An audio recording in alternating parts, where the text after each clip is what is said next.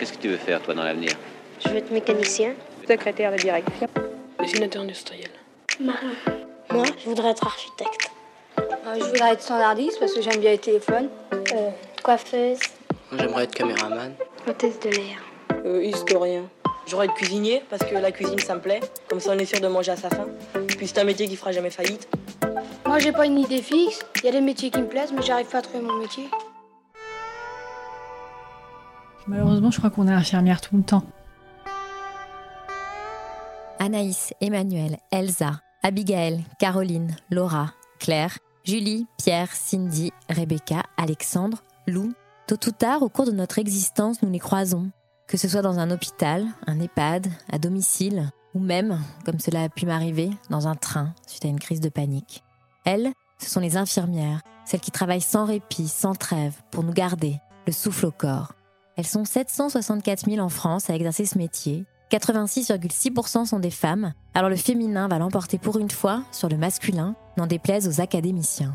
Applaudies en 2020, elles sont aujourd'hui pour la plupart éreintées par cette crise qui a mis à mal leur engagement au service des patients. Elles sont fatiguées de travailler sans les moyens nécessaires pour prendre le temps de soigner les malades. Depuis la crise du Covid, jamais il n'y a eu autant de démissions d'infirmières dans la fonction publique hospitalière. Mieux qu'une vocation, Lou va donc nous parler de son métier, celui d'infirmière, qu'elle a choisi, envers et contre tout, d'exercer au sein de l'hôpital public. Lou, c'est donc l'engagement chevillé au corps, une croyance sans borne en l'humain, héritage familial.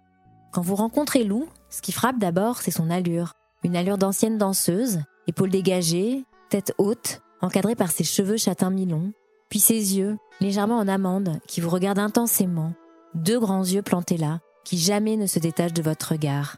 Ensuite, il y a ce corps, si nerveux, en alerte perpétuelle, prêt à se mettre en mouvement, à bondir telle une panthère pour protéger, aider, sauver, soigner les siens. Les siens, c'est vous, c'est moi, c'est l'humanité dans son entièreté. Dans cet épisode, elle m'a confié au micro du podcast sa passion du métier, ses moments de doute face aux échecs, son urgence de vivre, son quotidien d'infirmière en réanimation pédiatrique, de combattante fatiguée qui a humblement choisi de changer de service très récemment pour continuer, dit-elle, de toujours bien prendre soin de ses patients, de toujours bien prendre soin de nous.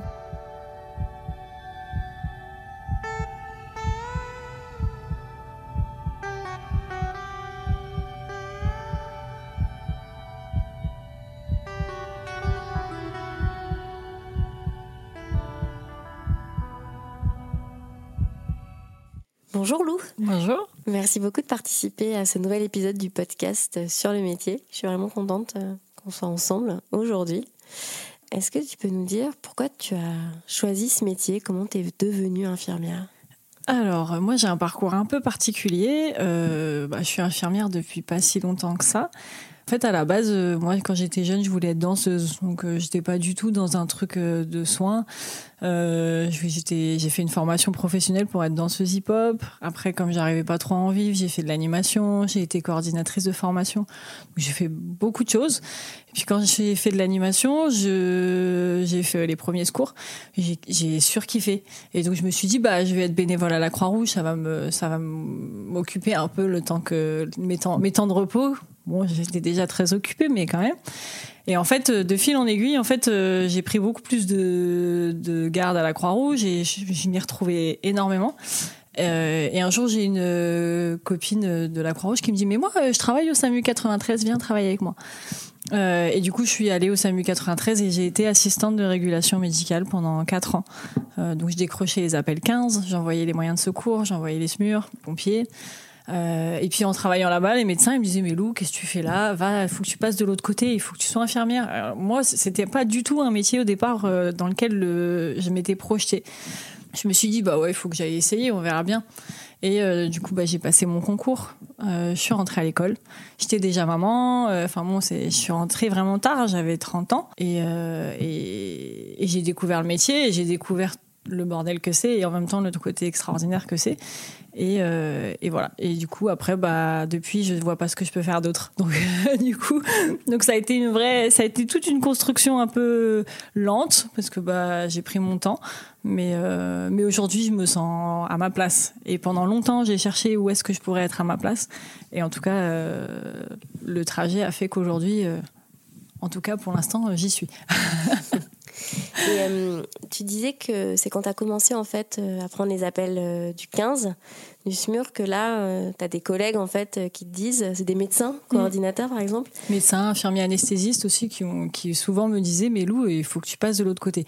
Pourquoi parce que, parce que je pense que déjà au téléphone, j'avais un relationnel avec les gens qui faisait que bah, ça, ça s'entendait que j'aimais bien prendre soin d'eux. Et puis, et puis il y avait aussi le fait que ils ont, j'étais j'étais très vite efficace. Puis, enfin, la question du soin, j'étais très intéressée. Ça me posait plein de questions. J'arrêtais pas d'aller leur poser des questions. Donc, à un moment, ils m'ont dit bon, on va à l'école en fait. Euh, nous, on n'est pas à l'école, va à l'école. il y a notamment un infirmier anesthésiste euh, qui, qui, pour moi, est mon mentor, hein, qui euh, m'a dit mais Lou, qui m'a même emmené dans les camions pour me dire regarde, est-ce que c'est pas ça que tu as envie de faire? Et du coup, ils m'ont un peu orientée, mais parce que comme dirait de mes collègues, ils ont senti qu'il y avait quelque chose en moi qui faisait que ça pourrait le faire. Et, que, et tout en me disant, mais au pire, si ça te plaît pas, t'arrêtes, tu feras autre chose. Vu le parcours que t'as, euh, c'est pas.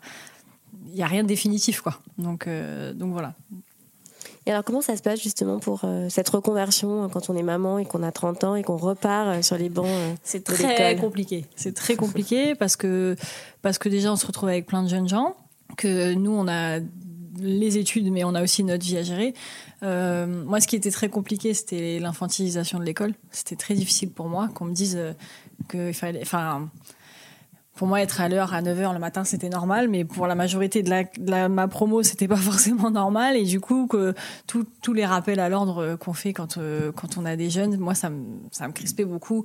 c'est long, c'est beaucoup beaucoup d'investissements et du coup j'étais très fatiguée et surtout euh, le salaire bah oui on est payé par la PHP on est payé mais on est payé notre salaire euh, sans prime sans rien et il faut tenir quand même il faut tenir euh, moi j'étais maman solo avec ma fille donc heureusement j'étais très entourée mais c'est c'est pas c'est pas quelque chose de très évident à, faire et, du coup du coup moi je l'ai pas forcément très bien vécu je l'ai bien vécu la première année parce que j'étais dans l'enthousiasme.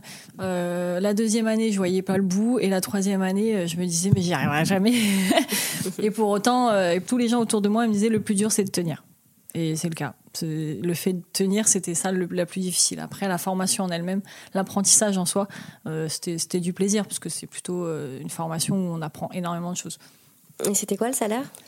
Euh, mon salaire à moi, euh, du coup, comme j'étais assistante de régulation médicale, j'ai touché 1300 quelque chose euh, par mois. Pendant les études? Pendant les études, ouais. Avec ta fille? Avec ma fille. D'accord. Elle avait quel âge? Elle avait deux ans et demi, trois ans. Et en dernière année, quand on est à l'école d'infirmière, on a beaucoup de stages. Mm. Toi, ton dernier stage, tu l'as fait où? Mon dernier stage, je l'ai fait en pédiatrie générale à Trousseau. En fait, euh, pour la petite histoire, moi j'avais dit jamais de la vie, euh, je ferai de la réanimation et euh, la pédiatrie, je vais y aller, mais je suis pas sûre. Du coup, j'ai fait pendant mon parcours, donc on fait pas mal de stages, et j'ai décidé de garder la pédiatrie pour mon dernier stage parce que je voulais m'y confronter. Mon rapport aux enfants, il a toujours été très présent dans ma vie. Je faisais de l'animation, j'ai toujours été, j'ai toujours aimé travailler avec les enfants, et donc la question d'être infirmière pour les enfants, c'était un truc c'était une question pour moi, donc j'avais gardé mon dernier stage pour ça. Et du coup, j'ai fait pédiatrie générale et je me suis régalée. Vraiment, j'ai pris un plaisir fou à faire ce stage. Euh, déjà, j'avais des tutrices euh, exceptionnelles et en plus, euh, aborder mon métier d'infirmière auprès des enfants, ça a été une révélation pour moi. Donc, résultat des courses, j'ai dit jamais je ferai de la réanimation et la pédiatrie, pas sûr. À la fin de mes études, je suis allée bosser en réanimation pédiatrique. Donc, euh, comme quoi, les certitudes du début sont pas le résultat final, quoi. J'ai passé une archive et j'aimerais bien que tu réagisses par rapport à ton rapport au métier. Donc, c'est euh, dans une émission de France Culture, La Ronde des Femmes. C'est une émission de 2006. On va entendre une infirmière qui s'appelle Anne Soliver et qui va parler du métier. Je pense pas que ce soit une vocation forcément. Euh, par contre, je pense pas non plus que n'importe qui puisse faire ce métier. Donc, euh, c'est pas au niveau de la vocation que ça se passe, mais c'est quelque chose de quelque chose de l'ordre de l'humain qui, nous attrape. Euh, à partir du moment où on a mis le nez dedans, on sait quasiment tout de suite si on pourra ou si on ne pourra pas. Alors, c'est, moi, je suis complètement d'accord avec cette idée-là. Moi, j'en suis beaucoup revenu cette idée de vocation parce que euh, la vocation, il y a quelque chose de, de, l'extérieur qui fait qu'on serait fait pour ça, qu'on serait né pour ça.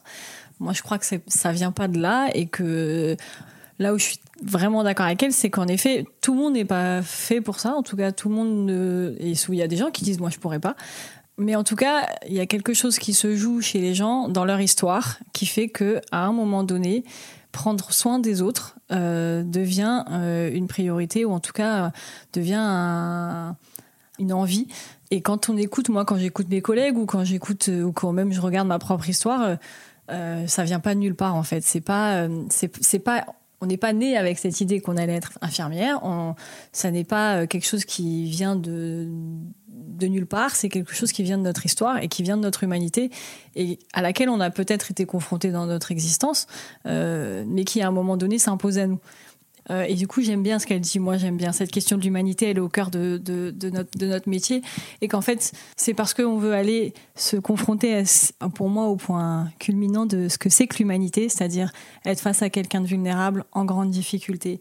Comment apporter son aide quand on est à ce point-là de ce que ça veut dire d'être dans notre rapport humain, euh, ça peut pas être de la vocation. Si on y va, c'est parce que on a quelque chose à y chercher en fait.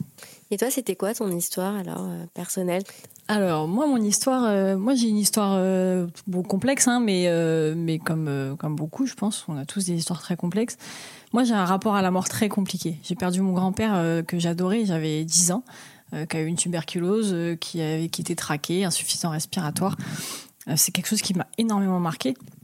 Je voyais ma grand-mère lui faire les soins, ses soins de trac depuis toute petite. et c'est quelque chose que, je pense est resté ancré en moi. Et mon rapport à la mort a toujours été très compliqué. même, j'ai des, souvenirs. J'ai perdu beaucoup de gens, en fait, au fur et à mesure de mon existence, des gens auxquels je tenais. et, qui, en fait, ont eu des histoires très complexes par rapport à la santé. Et moi, j'ai beaucoup fui ces questions-là pendant très longtemps. Euh, et puis, je faisais partie quand même dans mon histoire familiale. J'ai des parents qui, qui, prennent soin des gens sur l'aspect social, social et culturel. Donc, c'est autre chose, mais ça fait partie pour moi du soin. Et du coup, prendre soin des autres, quel qu'il soit, c'était déjà ancré dans mon histoire personnelle, dans, dans, ce que je vivais au quotidien. Moi, mes parents et mon père, il allait travailler en prison avec les détenus, il allait travailler dans les hôpitaux psychiatriques, euh, faire du théâtre avec ces gens. Euh, et son discours par rapport à ça, c'était il faut qu'on aille prendre soin de ceux qui sont qui ont, qui ont, qui ont besoin. Et par ce biais-là, on prend soin de nous aussi. Faut pas croire que c'est que je donne et moi je prends rien.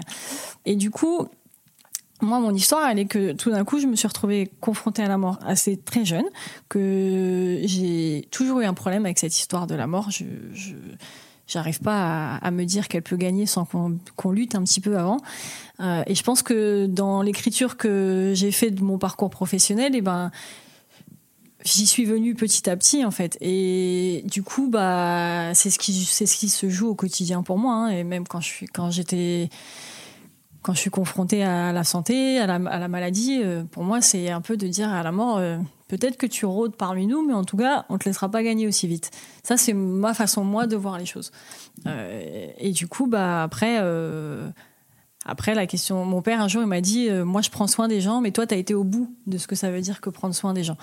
Et, et c'est vrai qu'il y a deux aspects. Il y a l'aspect personnel de ce que j'ai vécu dans ma confrontation à la mort et l'aspect familial où cette histoire de prendre soin de l'autre ça fait partie de mon quotidien depuis toujours.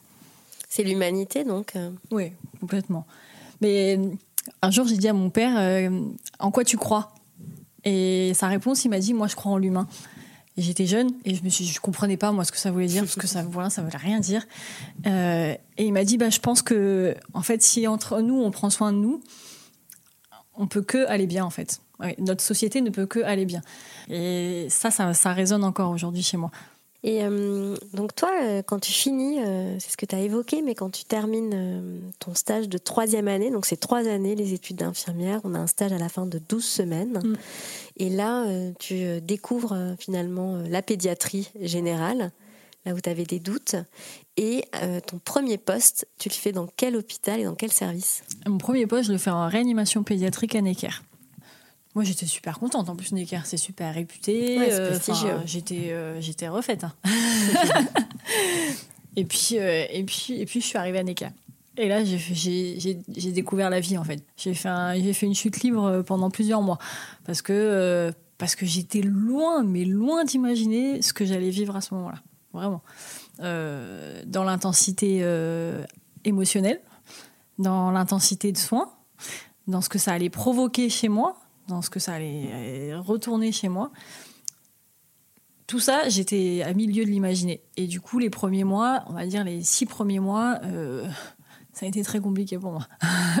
ça a été très compliqué parce que j'ai, j'ai, je me suis beaucoup remis en question, j'ai beaucoup pleuré, j'ai beaucoup, euh, je me suis dit mais qu'est-ce que je fous là? Et là, pour le coup, j'ai eu du mal à me sentir à ma place. Euh, parce que déjà d'une, je me suis retrouvée confrontée à la mort tous les jours mais pas à la mort d'anciens, où on pourrait se dire, euh, mais à la mort de petits, où je me disais, mais attends, ils ont presque rien vécu. Euh, et en fait, c'est pas dans l'ordre des choses qu'un parent dise au revoir à son enfant. Ça, ça pour moi, c'était une vraie question. Sachant que j'avais une petite fille de 3 ans, pour moi, c'était très bizarre de, de, faire un massage cardiaque pendant qu'une mère dit au revoir à son enfant parce qu'il va mourir. Euh, je me suis dit, non, mais où est-ce que, où est-ce que, qu'est-ce que je fais là? Qu'est-ce que je suis en train de faire? Euh, ça, c'était la, première chose qui a été très violente pour moi. Après, la charge de travail. En fait, il faut être Shiva. C'est-à-dire qu'on a trois enfants. Puis en plus, comme j'ai une tendance à attirer le travail, à aller savoir pourquoi, euh, régulièrement, c'était, c'était, il y en avait partout. Il y avait une charge de travail monumentale. Et après, euh, dans, mon, dans ma vie de tous les jours, la charge mentale que ça impose, est-ce que tous les soirs, et ça, ça a duré tout le temps de la réanimation, tous les soirs, je me disais, mais euh, est-ce que j'ai pas fait de bêtises? Est-ce que j'ai pas fait quelque chose qui peut tuer cet enfant? Donc je refaisais ma journée dans ma tête, le temps de rentrer chez moi. Et après, est-ce que je le retrouverai demain? Est-ce que demain il sera en vie? Euh, Comment va aller maman? Est-ce qu'il aura et tout ça, ça, prend un, espace dans la vie privée euh, où j'étais pas prête non plus. Donc du coup, la nuit, je me réveillais pour voir si ma fille respirait alors qu'avant pas du tout. Mais là, tout d'un coup, euh, ma fille de 3 ans et demi dormait dans son lit, elle pouvait s'étouffer. C'est tout d'un coup tout devenait euh, tout devenait problématique. Donc ça, ça a été euh, les premiers mois où je suis vraiment, j'ai vraiment, j'ai vraiment pris cher, très très cher. Plus la, il faut rajouter quand même l'encadrement où pendant deux mois et demi on est encadré, on est doublé. et où c'est pas un encadrement ou de bisounours quoi, c'est-à-dire que il y a un rapport très difficile entre, entre les filles qui encadrent et, et, quoi, toi quand tu arrives. Comme s'il y avait un espèce de rite de passage en fait. Donc il y a beaucoup de pression. Et cette pression-là à gérer, euh, quand on n'est pas prête, et eh ben, du coup, euh, il faut vite se mettre dessus. Quoi. Donc tu travailles en 12 heures, c'est ça? Ouais. Tu as trois patients Ouais. Et deux mois de jour, deux mois de nuit. D'accord. Et euh, l'encadrement, c'est-à-dire, il n'y a pas d'humanité? Euh, la réanimation, c'est un endroit extraordinaire.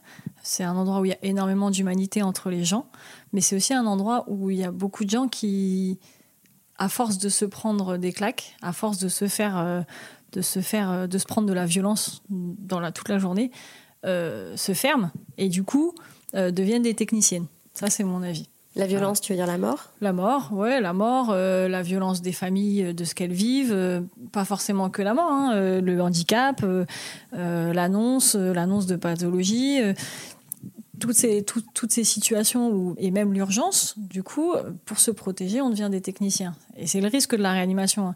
Le risque de la réanimation, c'est l'addiction à l'adrénaline et la technicité. Ce qui est compliqué, c'est qu'en plus, c'est très difficile de partir de ces services-là. Parce que comme il y a cette addiction à l'adrénaline, euh, aller ailleurs, dans un service un peu lambda, euh, entre guillemets, bah, on a peur de s'ennuyer. Parce que bah, quand on a l'habitude d'être dans un niveau de tension euh, permanent, se retrouver dans un service où la tension est différente, en tout cas, le risque vital est différent, bah, du coup, ça devient difficile de quitter. Et quand, je dis l'adrénaline, c'est une addiction, c'est vraiment, c'est pas une blague. C'est-à-dire qu'il y a quelque chose où vous, verrez bien, si vous allez dans un service de réanimation, il y a un arrêt cardiaque, tout le monde débarque. Vous voyez tout le service qui dit mais qui s'occupe des autres enfants en fait à un moment parce que ça crée un truc extrêmement fort. Euh, moi aujourd'hui je suis aussi euh, sapeur pompier volontaire. Le pimpon des pompiers ça met un truc dans le ventre. C'est difficile à expliquer et, on recherche ça. Et comme tout bon, euh, comme tout bon toxico à, l'adrénaline, et eh ben on, recherche ça. Et c'est vrai que du coup, ça peut fausser parfois un peu euh, les modes relationnels quand on le maintient trop longtemps. Ça, c'est mon avis. Moi, c'est pour ça que j'ai décidé à un moment de, m'en éloigner. Mais j'attends qu'une chose, c'est d'y retourner. Parce qu'en fait, ce truc-là, ça me manque. Vraiment. C'est dans mon cerveau. Mais l'adrénaline derrière, c'est sauver les gens oui, c'est le rapport, c'est ça, c'est complètement ça. C'est en fait, euh, on a la, vie de quelqu'un entre les mains et que du coup, euh, il faut aller vite. Tout se joue maintenant en fait. Et le côté, c'est maintenant.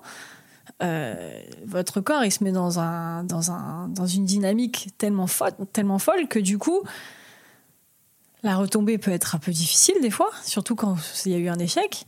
Mais en même temps, euh, je sais pas comment expliquer. Il y a de l'excitation en fait. Il y a de l'excitation de cette vie qui est en jeu et qu'on doit tout mettre en, fait, en place pour la sauver.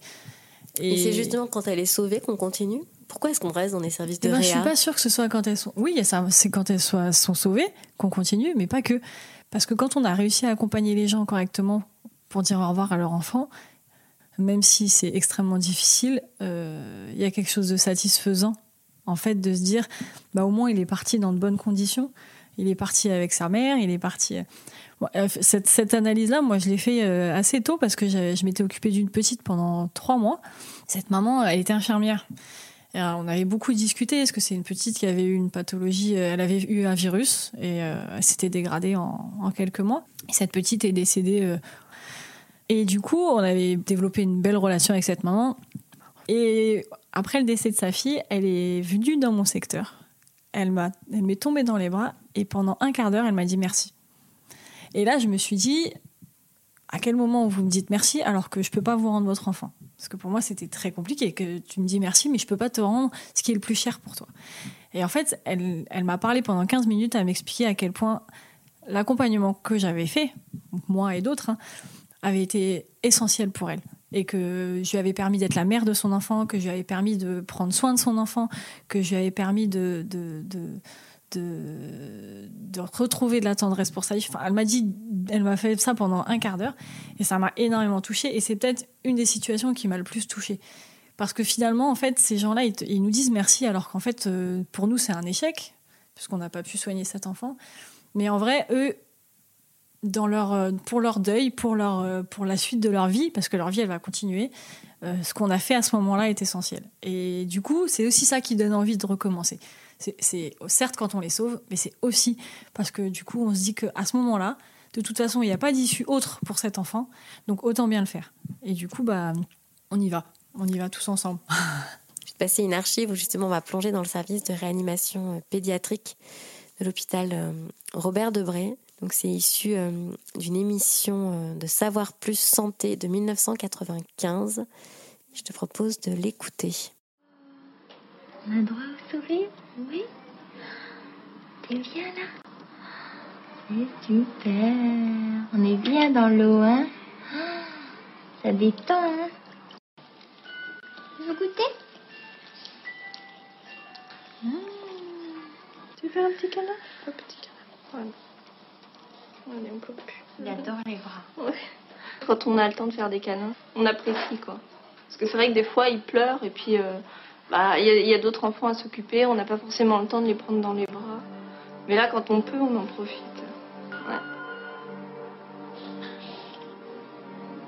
Puis eux, ils nous rendent l'affection qu'on leur donne. En nous serrant dans le...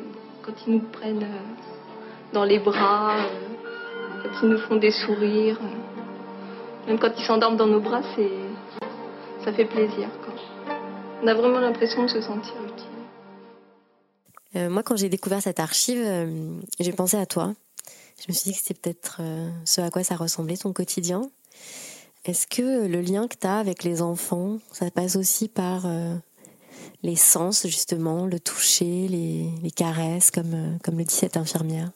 Bah, forcément, avec les enfants, il y a quelque chose, il y a une enveloppe qu'on met en place assez rapidement et, eux, comme elle le dit très bien, hein, il y a quelque chose de très naturel, très spontané. Et donc, euh, bah, c'est ça que moi j'aime avec les enfants. Du même type de ce qu'elle dit, il y a quelque chose de très brut. Je t'aime bien, je t'aime bien, je t'aime pas, je t'aime pas. Ta tête, elle me revient pas, bah, elle me revient pas. J'ai envie que tu me fasses un câlin, fais-moi un câlin.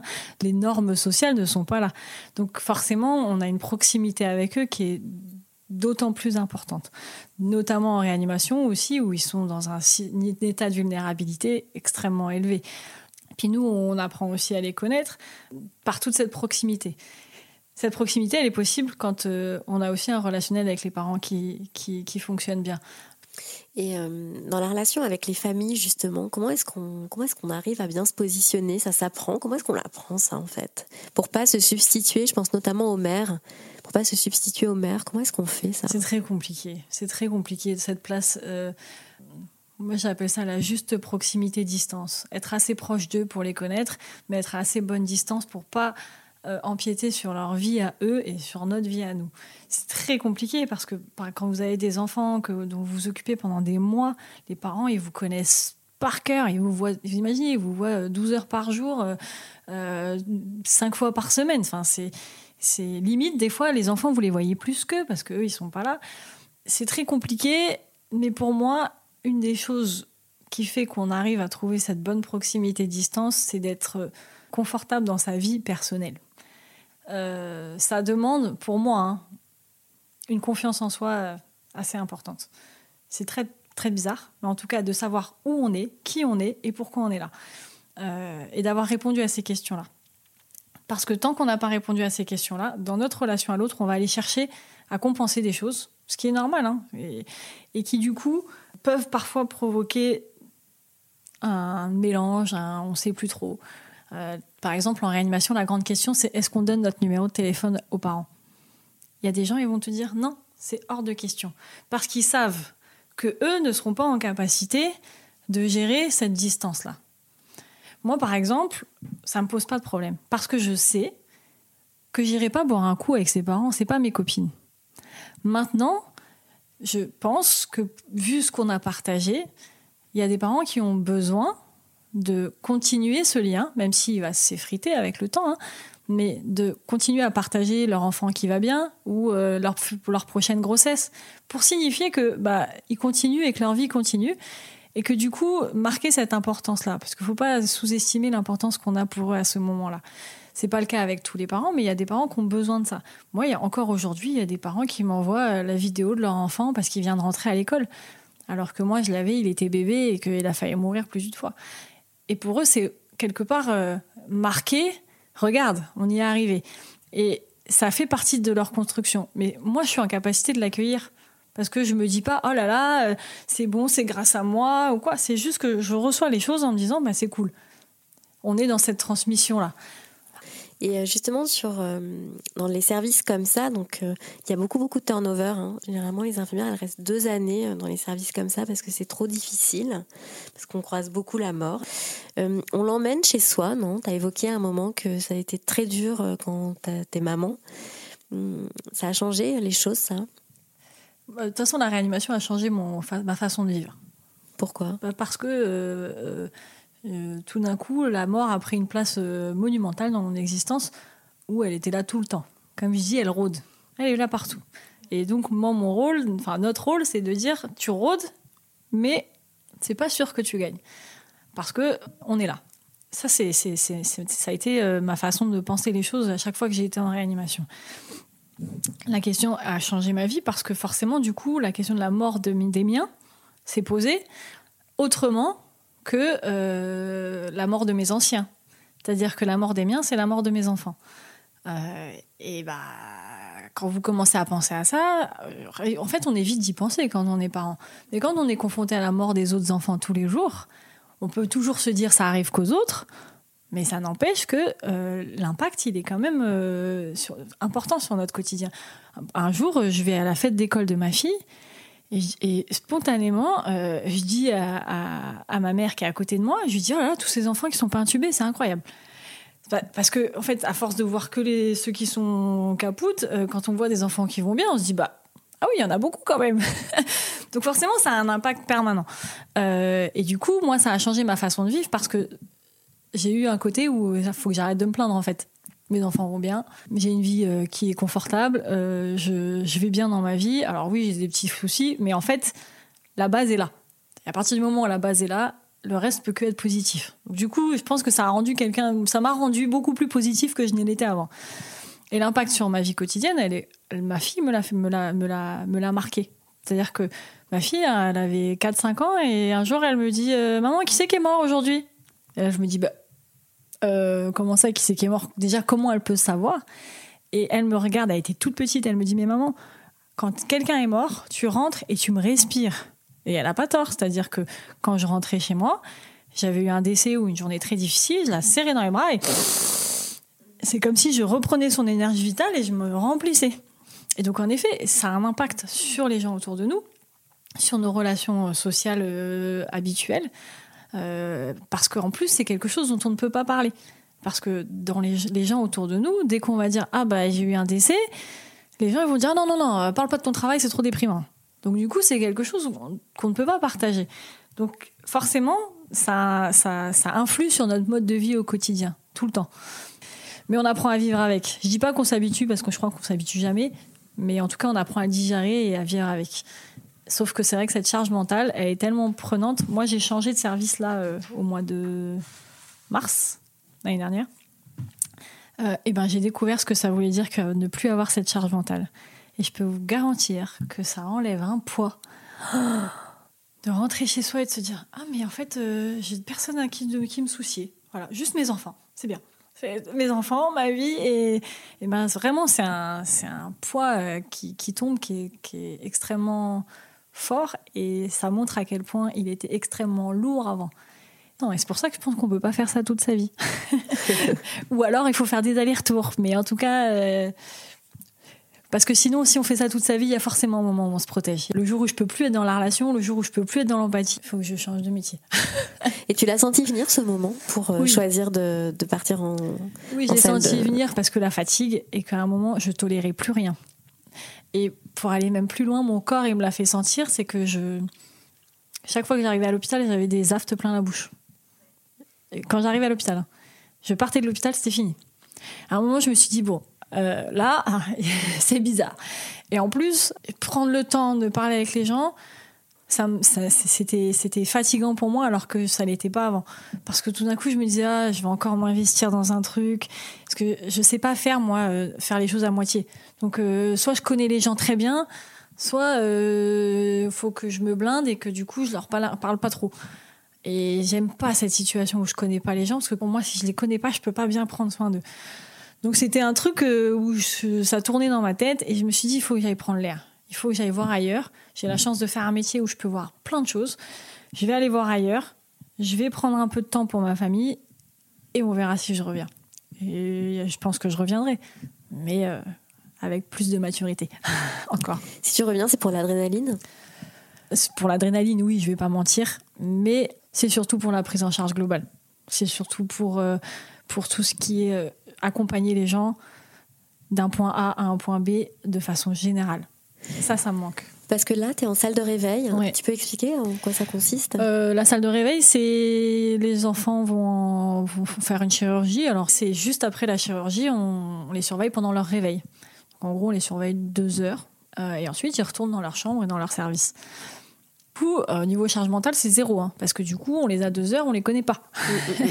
Donc euh, c'est vrai que pour le coup, c'est c'est un travail très intense parce que les blocs ils tournent et ça sort dans tous les sens et on a beaucoup d'enfants à surveiller, mais on les surveille que sur un temps très limité. On s'attache pas. Non, on n'a pas le temps.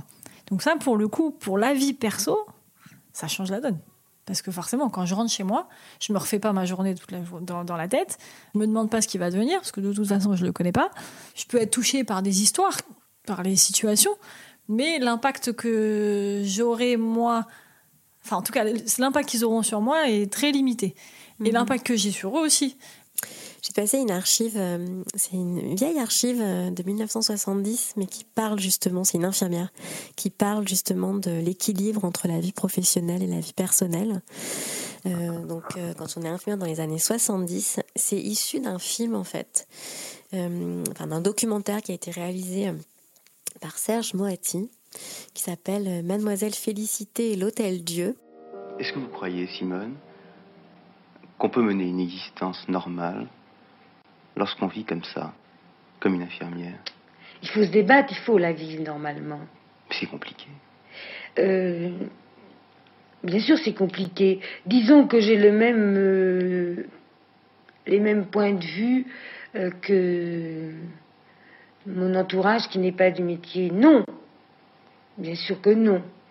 Il y a des tas de choses que je ne vois pas pareilles, parce que précisément je suis en contact avec la souffrance, la mort, la misère. Alors je vois évidemment peut-être pas les choses comme quelqu'un qui n'est pas du métier, mais dire que j'ai pas euh, une vie normale, euh, j'ai combattu.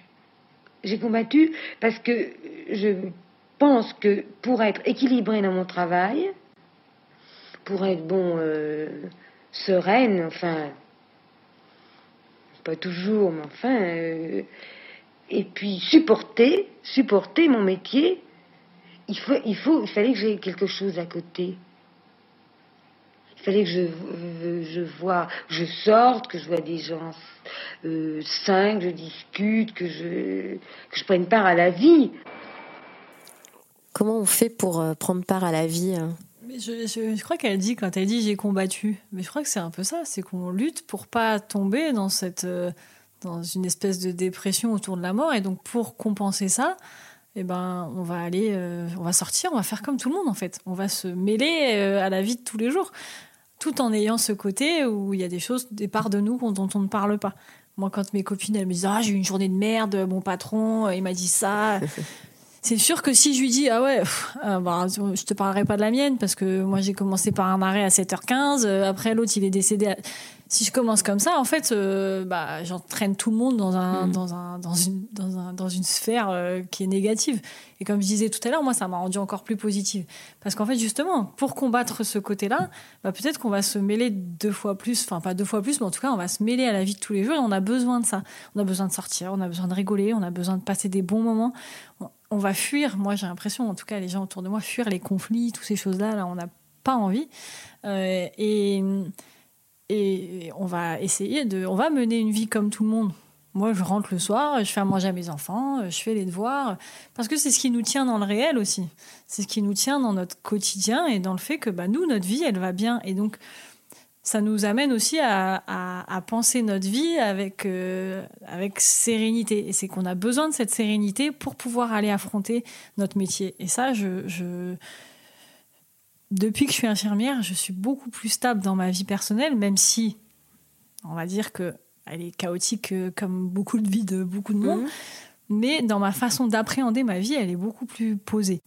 Parce que cette sérénité-là, j'en ai besoin pour pouvoir me confronter tous les jours à ce qu'elle détruit, la misère, euh, la détresse, euh, la vulnérabilité, la mort. Tout ça, c'est c'est comme ce que je disais tout à l'heure sur le fait qu'il faut être bien dans ses baskets pour pouvoir y aller. Euh, quand on est trop fragile, bah, du coup, on, se laisse, on se laisse atteindre par tout ça. Et, et je dis pas que c'est facile. Et c'est bien, j'aime bien ce qu'elle dit quand elle dit j'ai combattu, mais c'est qu'en fait, on, combat tous les jours. On est toujours dans cette bagarre entre la vie et la mort, entre bah, je me confronte à ça tous les jours, mais moi dans ma vie, je vais faire en sorte que ça aille bien. Et ça, c'est en équipe que vous le faites aussi? Comment ça se passe? Euh, les, les, grandes victoires et les, les, souffrances, on, le vit en équipe? Mm. bah, L'hôpital, de toute façon, on le dit souvent, c'est une grande famille, c'est-à-dire que même si il y a des, conflits, euh, il y a plein de choses. en fait, il se passe comme dans une famille, c'est-à-dire euh, il y a des conflits, on s'aime, on s'aime pas, euh, on rigole, on pleure, on vit ensemble, on mange ensemble, on fait Noël ensemble, on fait Noël ensemble. quelque part, c'est une deuxième famille. Et bizarrement, contrairement à ce qu'on peut penser, l'hôpital, c'est un endroit où ça rigole énormément, où il y a énormément de vie. en réanimation particulièrement, moi, les plus grands fous rires de ma vie, c'est quand, quand j'étais en réanimation. Parce que justement, on se sait les uns les autres. On sait tous que euh, on a été confronté à ces choses-là. Euh, et qu'est-ce que ça rigole? Mais à l'hôpital, qu'est-ce que ça rigole? Et heureusement, en fait, heureusement que la vie, la, vie et le rire gagnent sur tout ça, parce que c'est ce qui nous permet de tenir. Et qu'en effet, quand euh, vous entendez le cri d'une mère qui vient de perdre son enfant, vous allez voir que toute la réanimation s'arrête, parce que tout le monde est glacé, et puis la vie reprend son cours. Et puis les rires reviennent, et heureusement en fait, parce que c'est ça le cheminement de, l'existence, c'est que la mort, ça fait partie de la vie. Et donc du coup, quelque part, euh, ce qui gagne, c'est notre solidarité. Et encore, on parlait d'humanité, et ben encore une fois, on y est, c'est-à-dire que ce qui gagne sur la mort, la mort, elle peut faire ce qu'elle veut, mais la solidarité et l'humanité entre nous, que ce soit entre collègues, entre gens de l'extérieur et avec les familles, et eh ben c'est ça qui est primordial en fait. Mhm. Euh, et du coup, quand je, quand je dis que j'en parle pas à l'extérieur, c'est qu'en effet, je vais pas imposer à des gens qui n'ont pas accès à ça une souffrance dont ils n'ont pas besoin. et c'est aussi prendre, ça, prendre soin d'eux, mais prendre soin de moi aussi. Si c'est pour qu'on me dise Oh là là, encore, tu vas nous déprimer, c'est pas mon but. Moi, j'ai je, décidé, moi, dans mon existence, de me confronter à ça. Ça m'appartient, c'est mon combat, et ça, fait pas, ça répond à des choses chez moi, mais je ne me vois pas l'imposer à d'autres. Ça, c'est, Et du coup, ceux avec qui je vais échanger sur ce combat, c'est ceux qui mènent le même que le mien. Donc c'est tes pères. C'est mes pères, complètement. Euh, j'ai partagé avec toi une citation, donc euh, c'est d'une euh, issue d'un livre qui a été écrit par une cadre infirmière qui s'appelle Monique Josette Levesque. C'est un livre qui est sorti dans les années 2005, quelque chose comme ça. Ça s'appelle Lettre à une jeune infirmière. Et donc le principe, c'est qu'elle va répondre à des lettres à une jeune infirmière. Et donc ce qu'elle dit, c'est, elle donne des conseils. Et il y a cette phrase Rigoler, c'est la meilleure façon de supporter quotidiennement la vie qui se présente devant nous, dans tous ses états. C'est ça, en fait. C'est un conseil que tu pourrais donner? Ah Bah oui, complètement. Mais je pense que surtout rigoler, ça permet d'extérioriser toute cette violence-là et toute cette souffrance-là. Euh, et ça permet de la surmonter. Et aux jeunes infirmières, on a surtout envie de leur dire prends les choses, mais mets-y un petit peu, c'est ce qu'elle dit en fait, mets-y un petit peu de légèreté pour, pour pouvoir le supporter. Et euh, c'était quoi pour toi soigner les gens? C'est peut-être euh, trouver avec eux comment faire en sorte qu'ils soient bien. Bien, c'est un grand mot, hein. mais en fait, euh, quelque part, c'est les aider, c'est les amener à être de mieux en mieux. Des fois, on n'y arrive pas, et donc si on n'y arrive pas, c'est les amener à vivre cette situation le mieux possible. Donc on est toujours vers quelque chose qui de les tirer vers le haut en fait. Euh, et c'est pour ça que c'est compliqué des fois quand on n'a pas le temps, parce que tout ça, ça demande du temps. Et tout ça, ça demande de connaître les gens et ça demande de savoir à qui on a affaire. Et des fois, dans, à l'heure d'aujourd'hui, on, nous demande toujours plus, on nous demande de faire beaucoup plus en moins de temps. Euh, sauf que pour moi, bien soigner quelqu'un, c'est bien le connaître. Et sans ça, on ne peut pas prendre soin, prendre soin des gens correctement. Si je ne sais pas votre histoire, si je ne sais pas qui vous êtes, si je ne sais pas ce qui fait que vous êtes vulnérable à ce moment-là, en dehors de la maladie, ce qui vous fait peur, ce qui vous inquiète, ce, qui, ce que vous espérez, ce que vous projetez dans la vie, qu'est-ce que vous voulez faire plus tard, etc. Si j'ai pas cette, cette connaissance-là, je ne peux pas être euh, à la bonne place pour vous amener à aller mieux, en fait. Euh, et si l'issue, elle est forcément... Si on sait que l'issue l'issue c'est la mort, comment on projette cette fin de vie ensemble? Et les soins techniques n'est que, pour moi, n'est qu'un soutien au projet de vie de quelqu'un. Et du coup, soigner l'autre, c'est l'accompagner dans son projet de vie. Et ça, c'est valable pour tout le monde. C'est valable à l'hôpital, mais c'est aussi valable dans la vie de tous les jours. L'hôpital, on en a beaucoup entendu parler depuis la crise du Covid, bien évidemment. Alors, on vous a aussi porté au nu. Hein. Vous avez été applaudis, euh, tous les soignants, pendant la première vague. On a rendu un hommage d'ailleurs aux soignants, je ne sais pas si tu te souviens, le 14 juillet, à ces héros euh, du quotidien. Euh, quel regard tu portes sur tout ça, euh, la crise du Covid? Toi, tu l'as vécu ou pas? Tu étais, étais, volontaire? Tu y étais Moi, j'étais en réanimation, donc j'étais en plein dedans. Ok. la, la, première vague, je l'ai vécue de plein fouet. T'étais où? T'étais à Paris? J'étais à Trousseau en réanimation pédiatrique. On a fait du renfort à, dans les réanimations adultes. Tu y allais, tu t'es porté volontaire ou, on t'a réquisitionné ou volontaire, on était oui volontaire euh, parce que de toute façon on était à ce moment-là dans un truc très euh, euh, héroïque et je pense que malheureusement on y a cru qu'on était un peu les héros du moment. en tout cas, on a voulu le faire croire et on, s'est un peu investi là-dedans dans un truc. il faut qu'on y aille, c'est à nous de le faire et un peu dans, dans ce don de soi dont on parlait, mais parce qu'il n'y avait pas d'autre choix à ce moment-là faut juste comprendre que euh, au moment où le Covid arrive, ça fait déjà des années que l'hôpital est en souffrance, que euh, au mois de novembre, l'année d'avant, euh, novembre 2019, il y a une grande manifestation à Paris. c'était là ce qu'on revendiquait là à ce moment-là surtout, c'était le manque de moyens, mm. c'était le manque de place, c'était le manque d'investissement dans l'hôpital. où on réclamait un nom d'âme plus important. Enfin, en fait, on l'hôpital est déficitaire. On fonctionnait, là je parle d'avant Covid, hein, et c'est toujours le cas aujourd'hui. Euh, l'hôpital déficitaire, c'est le principe. Hein, euh, forcément, on donne pour les autres. Euh, sauf que nos gouvernements veulent que l'hôpital soit rentable, ce qui est complètement contradictoire avec la, question du soin.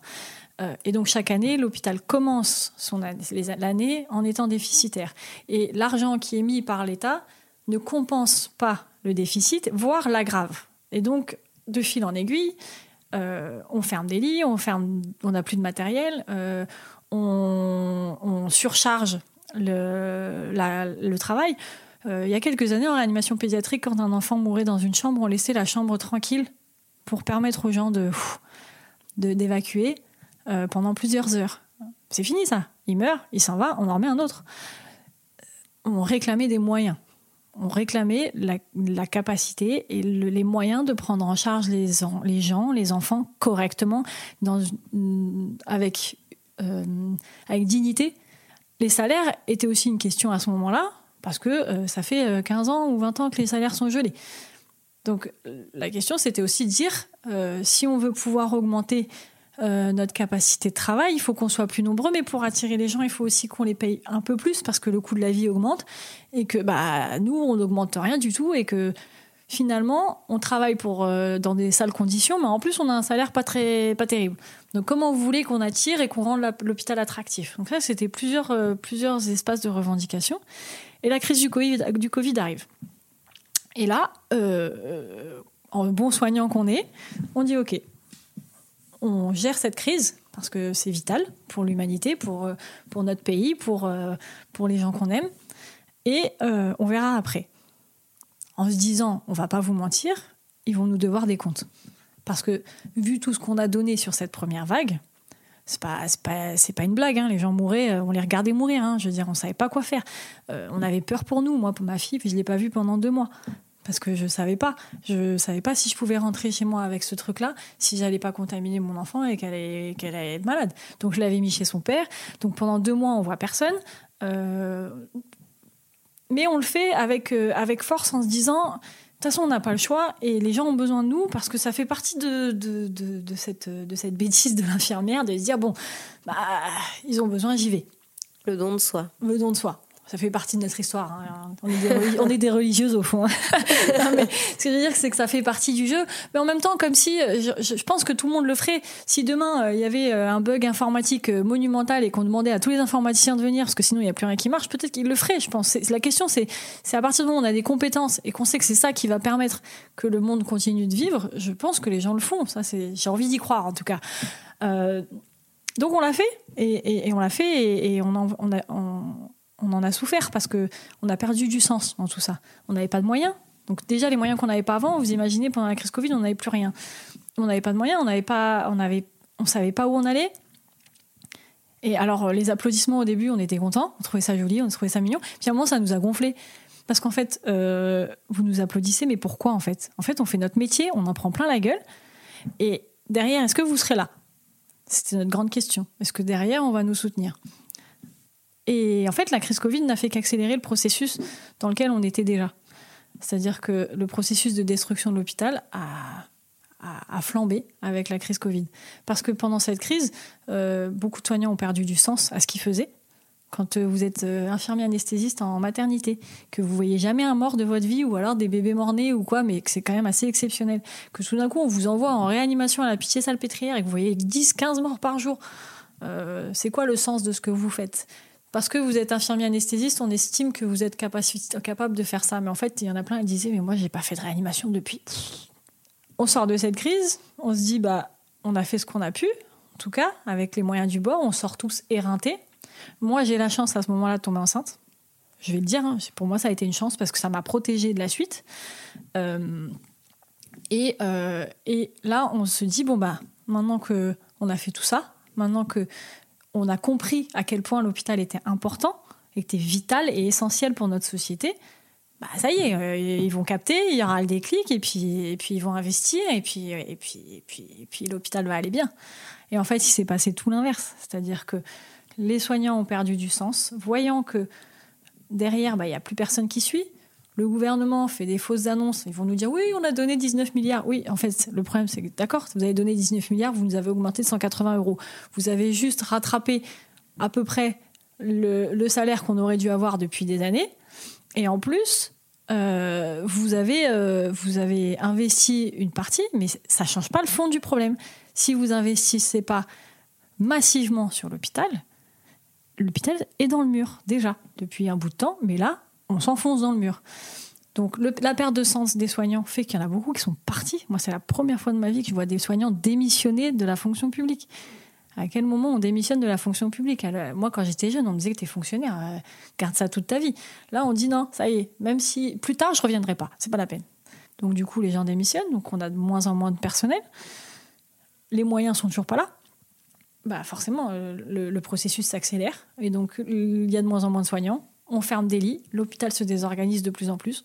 Moi, je suis très pessimiste hein, sur la suite. Pourtant, j'adore mon métier. Et je disais ça il y a quelques jours à, une de mes collègues. Je dis, moi, j'adore mon métier. Je ne vois pas faire autre chose.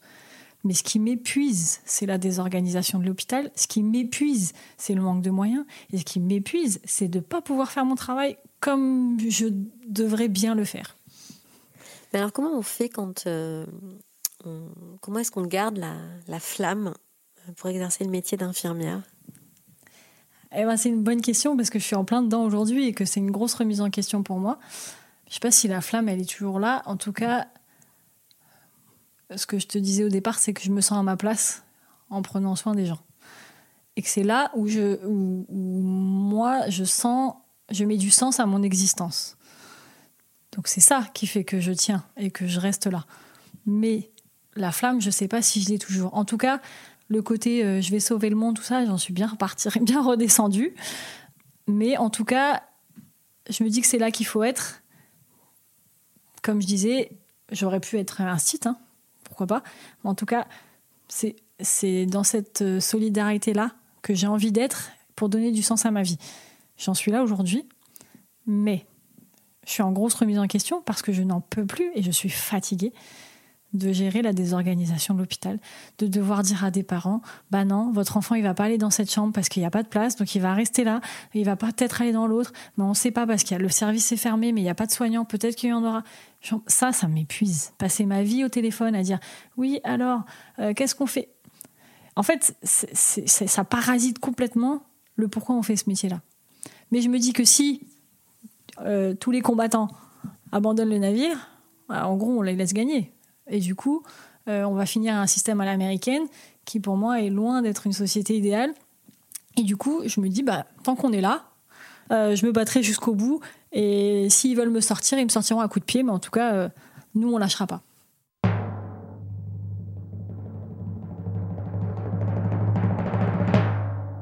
Je vais te poser les cinq dernières questions. T'es prête? Ouais. Comment tu définirais ton métier? Ah. Euh, mon métier, je dirais, euh, c'est un engagement. Un engagement de vie. Au service des autres, au service de soi aussi, parce que je pense que ça nous apporte beaucoup. Qu'est-ce que tu aimes le plus dans ton métier? Je Discuter avec les gens. Je crois que c'est ce que je préfère. Ah, mais c'est vrai, hein. apprendre à les connaître, savoir leur connaître leur vie, leur histoire, faire des liens avec la mienne, enfin, les rencontrer en fait. Rencontrer les gens, je dirais ça. Il dit quoi de toi, ton métier? Il dit quoi de moi? Hmm. Je pense que mon métier dit que j'ai raison d'être là. voilà. Mais euh, hmm, qu'est-ce qu'il dit de moi, mon métier? Que je suis folle et que j'ai raison d'être là. Hmm. Quel objet représente le métier? Quel objet représente mon métier? Pour toi, hein Faut l'entendre dans le bon sens du terme, mais euh, une corde, un lien en fait entre tous, tu vois. Est-ce que tu pourrais faire un autre métier? Eh ben, euh, j'ai beau chercher à l'heure d'aujourd'hui, parce que j'arrête pas de me dire qu'est-ce que je pourrais faire d'autre, parce que je suis fatiguée. Eh ben, j'en reviens toujours au même point. Euh, je vois pas ce que je peux faire d'autre. Euh, je crois pas que je peux faire autre chose, même si des fois j'en ai envie. Mais je crois pas que je peux faire autre chose parce que parce que j'aime tellement mon métier. C'est tellement une passion pour moi. C'est tellement un endroit où bah, je suis contente d'aller. Je suis contente de de rencontrer les gens, je suis contente de me sentir utile malgré tout. Ça m'apporte tellement humainement que ça m'enrichit en permanence. Je vois pas, je vois pas où est-ce que je pourrais trouver, trouver autant de puissance, d'intensité de vie en fait. Est-ce que tu as amené une citation qui te fait penser à ton Ouais. métier? C'est une citation d'Aimé Césaire qui dit euh, C'est quoi une vie d'homme? C'est le combat de l'ombre et de la lumière. C'est une lutte entre l'espoir et le désespoir, entre la, lucidi- la lucidité et la ferveur. Je suis du côté de l'espérance, mais d'une espérance conquise, lucide, hors de toute naïveté. Merci beaucoup, Lou. pour Avec tous ces plaisir. échanges. À bientôt.